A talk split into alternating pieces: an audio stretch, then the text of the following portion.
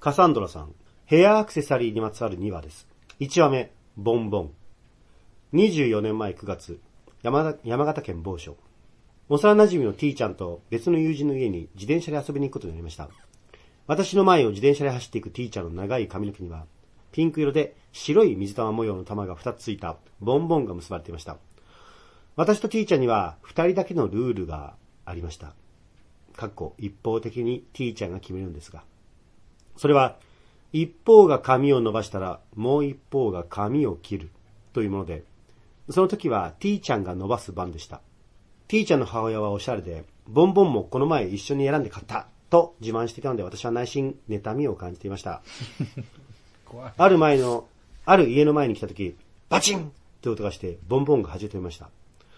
私は自転車を降り、落ちたボンボンを拾って T ちゃんに手渡しました。内心、ざまあ見ろ。と思ったことは否定しません。ゴム部分がスパンと切れていたように思います。T ちゃんは真っ青な顔をして、ごめん、今日は帰ろう。とぽつりと言いました。お気に入りが壊れたら、それは気分が乗らないよね、と思い、その日は帰ることにしました。3週間後、ボンボンが弾け飛んだ家で遺体が見つかりました。孤独死で亡くなったのは、ボンボンが弾けた日だったそうです。後に T ちゃんは別の友人グループに、私は霊が見えるから、と言った、言っていたのを聞きました。ボンボンを壊したのは何だったんでしょうかね。2話目、ピンクのゴム。17年前、山形県某高校。高校1年生の K さん、女性ですね、は図書委員で、その日は図書館の当番をしていました。テスト明けで久しぶりの部活があったからか、K さん以外の生徒は館内におらず、司書の先生もいなかったそうです。当番の仕事も終わってしまったので、貸し出しカウンターの中の椅子で本を読んでいました。途中で顔を上げると、正面の本棚に背中を向けた女子生徒がいたそうです。あれ？いつ入ってきたんだろう？というのも、出入り口は一つ、貸し出しカウンターの隣にあるので気づかないはずはない。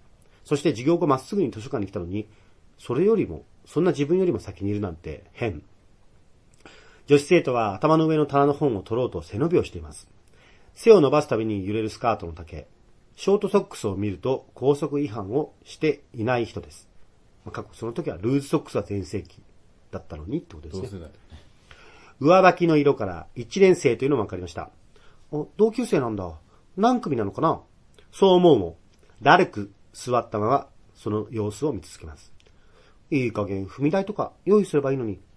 背伸びをする背中から上に視線を持っていたとき、K さんは戦慄しました。黒い背中までの髪を一本に言っているピンク色のゴム。それは、まさに自分と一緒だ。学年に自分と髪の長さの生徒はいなかった。同学年にね。そして、あの本棚に手が届かないという背丈も一緒。え？もしかして、私？背中を向けた女性とがゆっくりと K さんの方を振り返ってきて、顔が見えそうになった瞬間、下を向いて目をつぶったそうです。次に目を開けた時には、誰もいませんでした。